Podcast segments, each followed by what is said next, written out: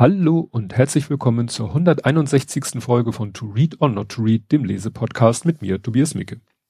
Ja, schon zehn Tage nach der letzten Folge wieder eine neue Folge. Das ist erstaunlich schnell, ähm, liegt aber auch an dem Buch. Das ist nämlich ein Kurzgeschichtenbuch, äh, ja, was ich äh, schnell durchlesen konnte.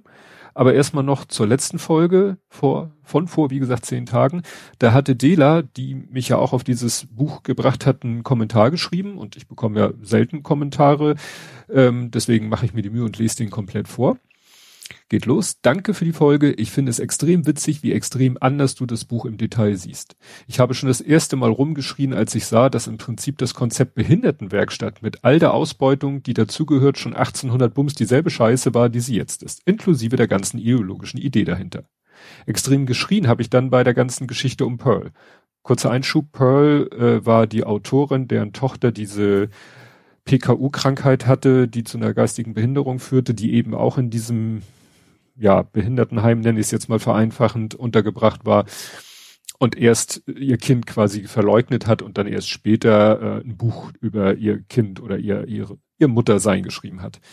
Ich meine, als sie noch eine Karriere hat, um die sie fürchten muss, gibt sie ihr Kind weg und fängt dann an, genau daraus A, aus ihrer Perspektive ein Buch zu schreiben, ohne die Sicht des Kindes und B, anschließend publikumswirksam sich aufopferungsvoll für andere betroffene Kinder einzusetzen. Die positive Deutung ist, okay, wenn man genug psychischen Abstand hat, geht das vielleicht leichter. Die negative Deutung ist, ja danke, dein eigenes Kind ist dir eine Last, aber sobald du damit Kopfstreicheln von anderen generieren kannst, wirst du plötzlich zum großen Rechtekämpfer. Mir fehlt im ganzen Buch die Perspektive der Betroffenen. Er spricht immer nur über die Eltern und mit den Eltern.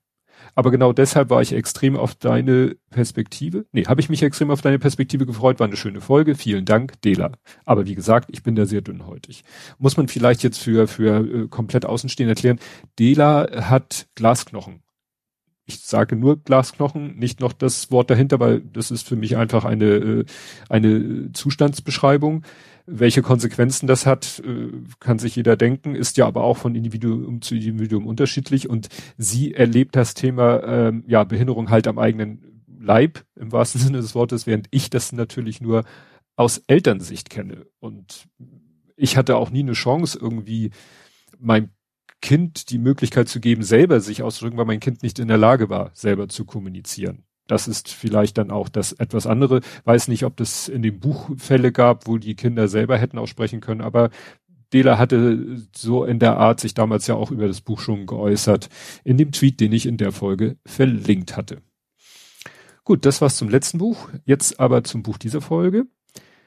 Das Buch hat den Titel Mitternachtssymphonie und den Untertitel Erzählung, weil es halt mehrere Erzählungen sind, damit man gleich weiß, es ist jetzt nicht ein Roman, eine Novelle, sondern es sind Erzählungen. Ich weiß nicht, ob Kurzgeschichten äh, da äh, auch eine richtige Bezeichnung für wäre. Ist erschienen am 1. September 2022, also vor 18, 17 Tagen. Ich habe es ja schon vorher bekommen, bin aber wegen des anderen umfangreichen Buches, was ich davor gelesen habe, nicht äh, zeitnah dazu gekommen, es zu lesen. Der Autor ist Alexander Pfeiffer mit 3F. Ich glaube, das war bei Feuerzangenbowle so der Spruch. Und ich lese jetzt mal seine Vita vor. Die befindet sich praktischerweise hinten im Buch. Die fand ich ganz schön. Ich lese diesmal, also ich mache jetzt Teile, die ich sonst vielleicht kürzer abhaken, ausführlicher, weil halt ich über das Buch nicht so viel sagen kann, weil es nicht so umfangreich ist und weil ich nicht so viel vorlesen kann, weil das vielleicht zu viel spoilern würde. Also, erstmal seine Vita. Alexander Pfeiffer wurde 1971, ein sehr guter Jahrgang, in Wiesbaden geboren, wo er bis heute lebt. Er ist Schriftsteller, Literaturveranstalter, Moderator und Leiter von Schreibwerkstätten. Neben zwei Bänden mit Kurzgeschichten und vier Gedichtbänden veröffentlichte er bislang vier Kriminalromane und gab die Anthologiereihe Krimi Kommunale heraus. Für den Kurzkrimi Auf deine Lieder senke ich Schlummer ist ein hier in dem Buch enthalten, erhielt er 2014 den Friedrich-Glauser-Preis. Zuletzt erschienen sein Roman Geisterchoral, Emmons Verlag Köln 2016, um den Filmvorführer und Privatdetektiv Wider Willen Sänger, also das ist der Name, ein bisschen irritierend, sowie die Gedichtbände Begrabt mein Herz an der Biegung der Schwalbacher Straße, das ist wahrscheinlich etwas Lokalkolorit, Gonzo Verlag äh, Mainz 2017 und Leuchtfeuer Rodneys Underground Press Dortmund 2017. Pfeiffer ist Mitglied des Syndikat, Verein für deutschsprachige Kriminalliteratur, des Verbands deutscher Schriftstellerinnen und Schriftsteller, VS, des PEN-Zentrums Deutschland sowie des Kulturbeirats der Landeshauptstadt Wiesbaden. Seit 2016 präsentiert er für den West Wiesbadener Kurier die monatliche Videokolumne Pfeiffers Kulturkiosk, mit der er die Kulturlandschaft seiner Heimatstadt Stück für Stück kartografiert. Seit 2017 zeichnet er als freier Mitarbeiter des Literaturhauses Villa Clementine für die Organisation des Wiesbadener Krimimets mitverantwortlich. Daneben ist er unbelehrbarer Fan des Hamburger SV. Ich finde das ja immer spannend, wenn jemand Fan ist einer Fußballmannschaft aus einer ganz anderen Stadt. Also ich bin ja nun weder HSV noch St. Pauli so richtig Fan. Aber ich, wie gesagt, finde es immer interessant, wenn man Fan von einer Mannschaft einer anderen Stadt ist musikabhängiger Vinylfetischist und Hobbyboxer. Genau, äh, das zum Autor und äh, ich habe dann den Wikipedia-Artikel, also ich, als ich hier für das für die Aufnahme das nochmal ein bisschen recherchiert habe, habe ich dann seinen Wikipedia-Artikel gefunden. Da kommen wir gleich nochmal drauf. Ähm, ja, jetzt wollte ich noch Verlag, Edition Outbird das lese ich hier auch mal von, ich habe ja so ein so ein Zettel, äh, also was heißt so, so, so eine Beilage bekommen mit dem Buch, wo Informationen über den Autor, das Buch, der Inhalt und äh, zum Verlag. Äh, die Edition Outbird 2016 in Gera gegründet und noch immer dort beheimatet, richtet ihren Fokus auf alternative, in Klammern Erlebnis, Lebenswelten, auf Stoffe mit Charakter und Kante, auf Geschichte vom Rande des Mainstreams, auf inklusive Themen, wie auch das fesselnde, sensible, atemlose und mitreißende erzählerischer Sounds. Die Liebe zu elektrisierenden Plots, faszinierender Erzählkunst, tiefen, dunklen Anderswelten bestimmt die Veröffentlichung des Verlags aus Mitteldeutschland. Ja, fand, fand ich ganz interessant ne, so nicht so ein, ne, ich war äh, immer wieder, wenn ich von anderen Verlagen erzähle, dann landet man früher oder später hier bei, bei Random House oder sonst irgendwas und hier ist man wirklich so kleiner, kuscheliger Verlag. Lese ich ja auch gerne mal Bücher aus solchen kleinen Verlegen, Verlegen, Verlagen, wie zum Beispiel dem JMB Verlag von Jens äh, Bollm, genau. Ähm, jetzt nochmal Weg zum Buch. Ich hatte ja schon in der letzten Folge erzählt, dass das so das Buch kam zu mir so aus heiterem Himmel wie die Jungfrau zum Kinde.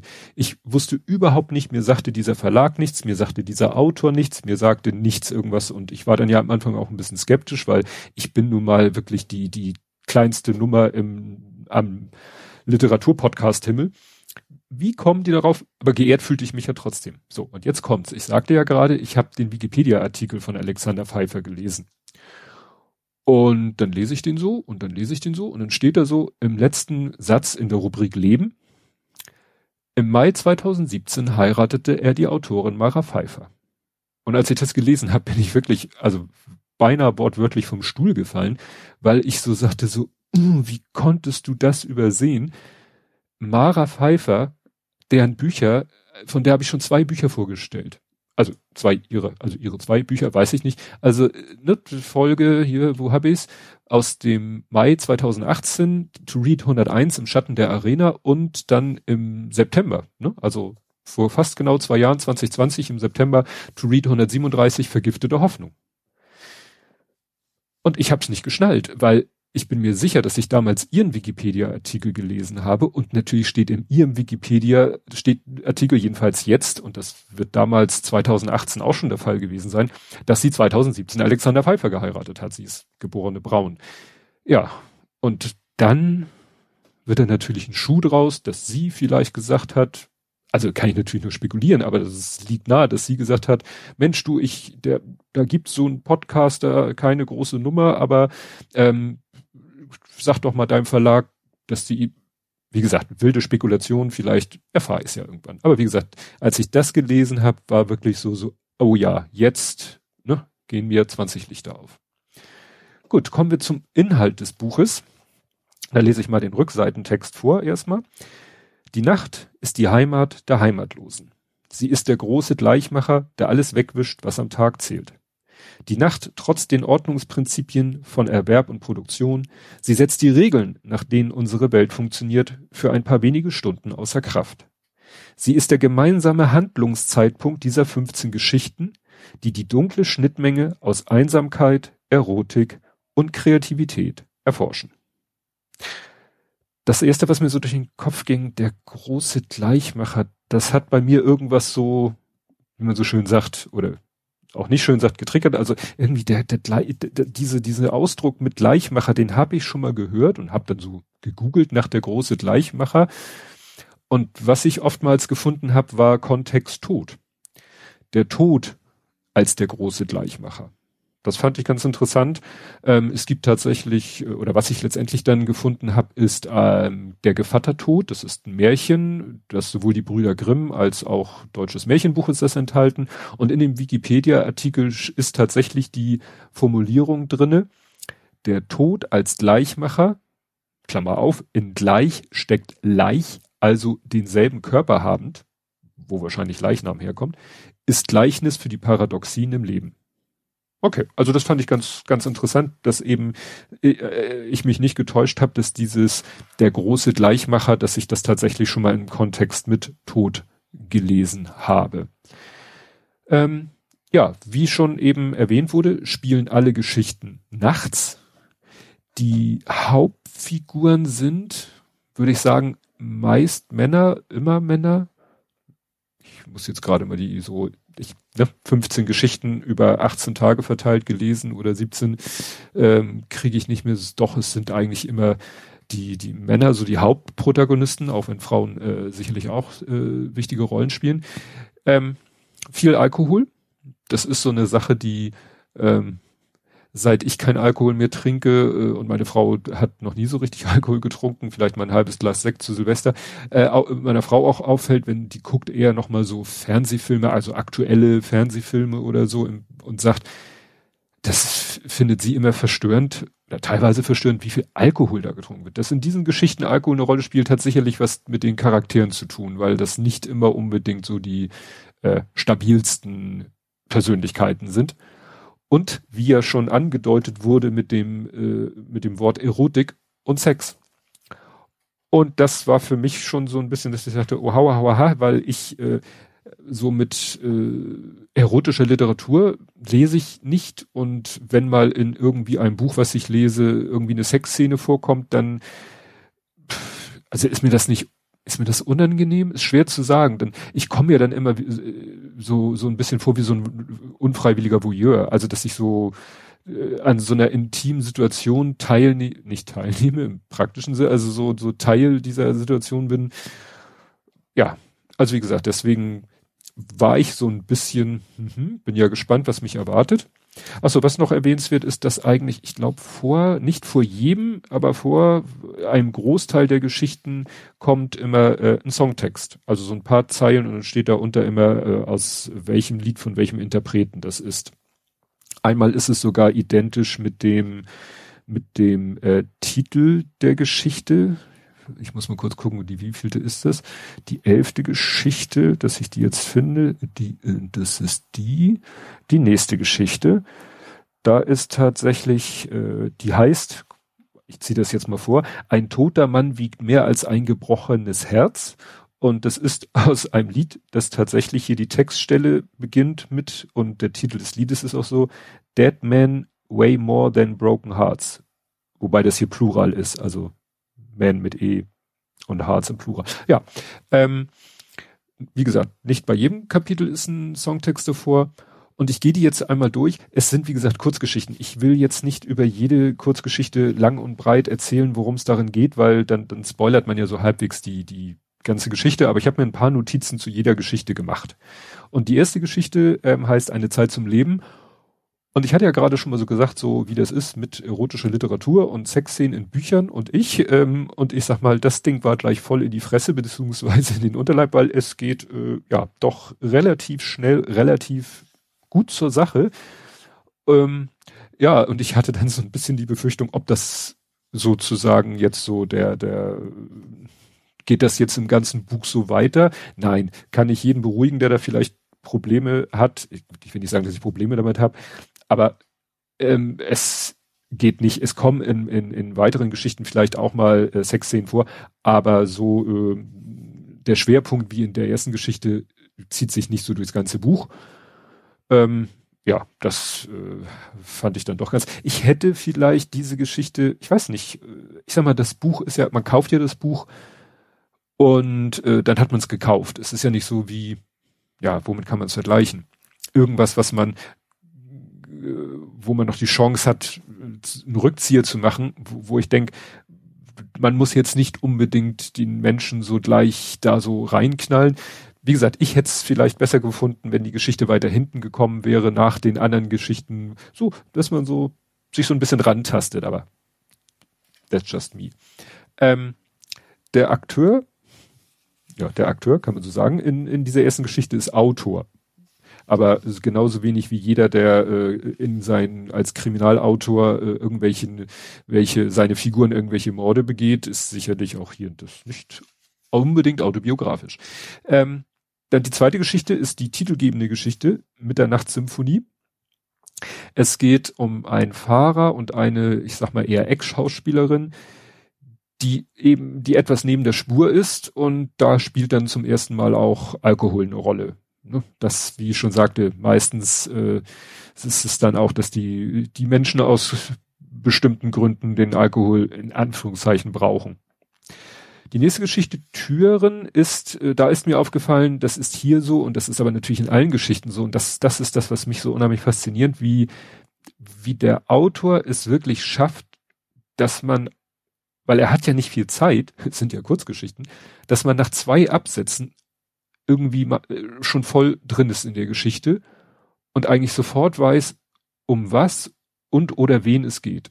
Also bei der Geschichte ist es, weiß man nach den ersten zwei Absätzen, okay, es geht hier um einen Brandstifter. Ohne dass da jetzt plump steht, ne, also nicht, äh, sondern weil das eher so aus der, aus der Sicht des Protagonisten geschrieben ist, so seine Gedanken. Äh, meistens sind die Geschichten sowieso fast nur, also nee, jetzt muss ich kurz überlegen, was ich sage. Nein, in dem Fall ist es so, dass es in erster Linie seine Gedanken, seine Sicht der, des Geschehens ist, das er beschreibt aus seiner Sicht. Also kaum, so gut wie gar keine Dialoge. Trotzdem, wie gesagt, ich finde es faszinierend, dass man immer sofort weiß, okay, da, da muss man auch nicht vorher wissen, dass äh, gesagt wurde, die Geschichten spielen alle nachts. Das ist auch so, nach den ersten zwei Absätzen ist einem klar, selbst wenn man die völlig aus dem Kontext gerissen lesen würde, wüsste man, es ist Nacht und man wüsste, was weiß ich, wie die, wie die Situation ist und um wen es halt geht. Die vierte Geschichte und da oben noch immer derselbe alte Mond, da geht es wieder um Sex und wieder um Alkohol. Ähm, das erstere in, äh, sag ich mal, verringerten Maße. Ich sagte ja, dass die erste Geschichte da wirklich so gleich das, das Höchstmaß äh, präsentiert. Das zweite Al Alkohol ist dafür da etwas äh, heftiger im Einsatz, was dann zu einer schönen äh, Beschreibung führt, die ich mal vorlesen möchte. Draußen hatte die Welt wieder eindeutig schärfere Konturen. Der Mond schien auf einen grauen Meeresspiegel, der an graue Schneeberge stieß. Keine Wellen da draußen, nur in seinem Kopf. Sie wogten synchron mit seinen schwankenden Ged Gang. Schwankenden Gang, ich wollte jetzt schwank schwankenden Gedanken, aber das würde vielleicht irgendwo passen.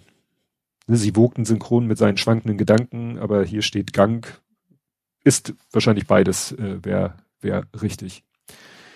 Dann auf deine Lieder senk ich Schlummer. Das war die Geschichte, für die er einen Preis bekommen hat. Die, äh, ja, da geht es dann mal um die harten Drogen. Äh, es taucht, glaube ich, auch der Satz auf, Mama, der Mann mit dem Koks ist da. Man könnte aber ergänzen, äh, der Mann mit dem Koks und der Paranoia ist da. Das ist sehr, sehr gut beschrieben. Ist, glaube ich, eine der, ich muss mal kurz gucken, der etwas längeren, weil die sind natürlich nicht alle gleich lang. Ja, die hat schon so fast 20 Seiten. Das ist nämlich auch witzig, weil einige Geschichten haben, was weiß ich, sieben Seiten, neun Seiten, sechs Seiten und dann kommt eine, diese hier mit, äh, ich will jetzt nicht sagen, 18, 18 Seiten. Es gibt auch ganz kurze mit fünf Seiten, fünf, sechs Seiten, vier Seiten. Ne? Also es ist faszinierend, wie man eine Geschichte in so mit so wenig Worten so viel rüberbringen kann. Das ja, sagte ich schon, fand ich sehr faszinierend. Dann äh, die nächste Dichter im Hotel und kein Ende ist ein Besäufnis im Hotel. Ähm, der eine äh, Protagonist erwähnt da seine Tochter. Also es ist mir aufgefallen, dass so in ein, zwei, drei Geschichten äh, Töchter eine Rolle spielen. Entweder nur in, in Gedanken, in Erwähnung oder auch in, in, in Persona. Regenmenschen ist die nächste, Regenmenschen aus Papier. Da äh, ist dann sozusagen die, die reale Tochter ähm, spielt eine Rolle. Und da kann ich jetzt was vorlesen, so ohne Kontext, ähm, ohne zu spoilern. Also die, die, die muss ich kurz sagen, Mann, äh, da sind äh, ein Mann, zwei Herren. Der Mann ist der Vater eines kleines Mädchens, die jetzt da gerade äh, zu in äh, den den den Raum die Szene betreten hat. Und das lese ich jetzt vor. Papi, gehen Sie, können wir jetzt nicht unser Nachtgebet sprechen? Wir haben heute noch gar nicht für Mama gebetet. Oh, ja, ja, natürlich. Ich komme gleich. Ich wollte mich gerade von diesen beiden Herren verabschieden. Und zu den beiden, dies hier ist meine kleine Tochter. Sie ist das einzige, was ich noch habe. Die Augen der Kleinen werden noch ein bisschen größer und etwas feucht. Mama ist jetzt ein Engel. Genau, wie der arme Vater der beiden Herren, sagte ich. Genau genommen ist die Mama des, der Kleinen jetzt die Geliebte eines superreichen Superarschloss, aber was soll's. Und das ist halt so der, der Ton in diesem Buch, äh, den ich, den ich schon sehr, sehr krass und sehr gut finde. Ne? Also, ne, äh, ich will ja, darf ja nicht zu viel oder will nicht zu viel über die Geschichte als solches, ne? Da kann man darüber streiten, wer in der Geschichte das super Arschloch ist, aber gut, das äh, kann ich, will ich jetzt nicht verraten. Dann äh, achte, der dunkle Ort ist eine nächtliche Autofahrt. Äh, das ist äh, die erste. Ne? Also es gibt zwei nächtliche Autofahrten. Es ist äh, interessant, wie beschrieben, wird dann so formuliert, so, dass ich das Auge sieht irgendwie das Schild zum Rastplatz und das, und dann ist da so eine Formulierung, so, das Auto folgt dem Blick. Also nach dem Motto, dass das Auto, dass da so eine Automatik, so ein Auto, so ein Automatismus ist zwischen der Blick und das Auto fährt hinterher. Ja, das letzte Mal, die neunte Geschichte, wieder ein Liebespaar, wieder in einem Hotel. Dann zehntens, die im Trüben fischen. Hauptfigur ist wieder ein Autor. Und das ist wirklich eine Geschichte, die wirklich fast ausschließlich so aus, aus seinen Gedanken besteht das finde ich interessant, dass es möglich ist, das so zu machen, ohne, ohne dass es irgendwie langweilig wird oder so. Also schon äh, auch das eine äh, ja, interessante Geschichte. Dann kommt die, die ich erwähnt hatte, ein toter Mann wiegt mehr als ein gebrochenes Herz. Das ist diese ultra kurze Geschichte, ne, vier, vier, fünf Seiten. Und Moment, da bin ich, muss ich kurz gucken. Doch, da bin ich richtig. Genau. Ähm, ist, ah, genau, jetzt, ich musste mich kurz äh, mir überlegen, warum ich die Stelle rausgesucht habe, das sage ich gleich. Sie löst sich aus seinem Griff, mustert ihn. Dann sagt sie etwas, das ihm nicht gefällt. Es geht da um einen Mann, der in ihrem Leben mal eine Rolle gespielt hat. Er will es nicht hören, aber sie erzählt trotzdem weiter davon. Von der Bedeutung, die dieser Mann für sie hat, von dem, was er alles für sie tut. Und genau diese Formulierung, ich habe die nicht wiedergefunden, aber genau, also ziemlich genau diese Formulierung ist auch in einer anderen Geschichte. Also ne, es geht so um, um Beziehung, um Mann-Frau Beziehung viel in dem Buch und oftmals spielt dann so ein vorheriger Mann, eine vorherige Beziehung eine Rolle. Das sind so, sag ich mal, wiederkehrende Elemente, was nicht heißt in jeder Geschichte, aber die, dieses Element kam auch in der anderen Geschichte vor.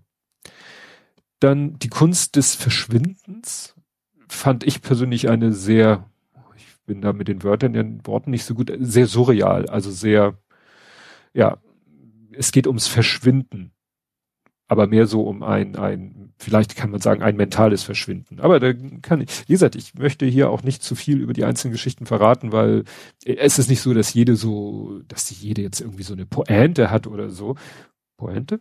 Ja, genau, sondern jede, aber wenn ich da jetzt zu viel über eine Geschichte erzähle, dann liest man den Anfang und sagt so, okay, ich weiß ja, worum es geht. Dann nachts auf Tour. Die 13. Geschichte ist wieder eine nächtliche Autobahnfahrt, diesmal mit viel Alkohol und viel lauter Musik. Und da gibt's dann die Formulierung, die Hände am Lenkrad folgen dem Wegweiser. Ne? Also auch wieder so, eine, so ein Automatismus.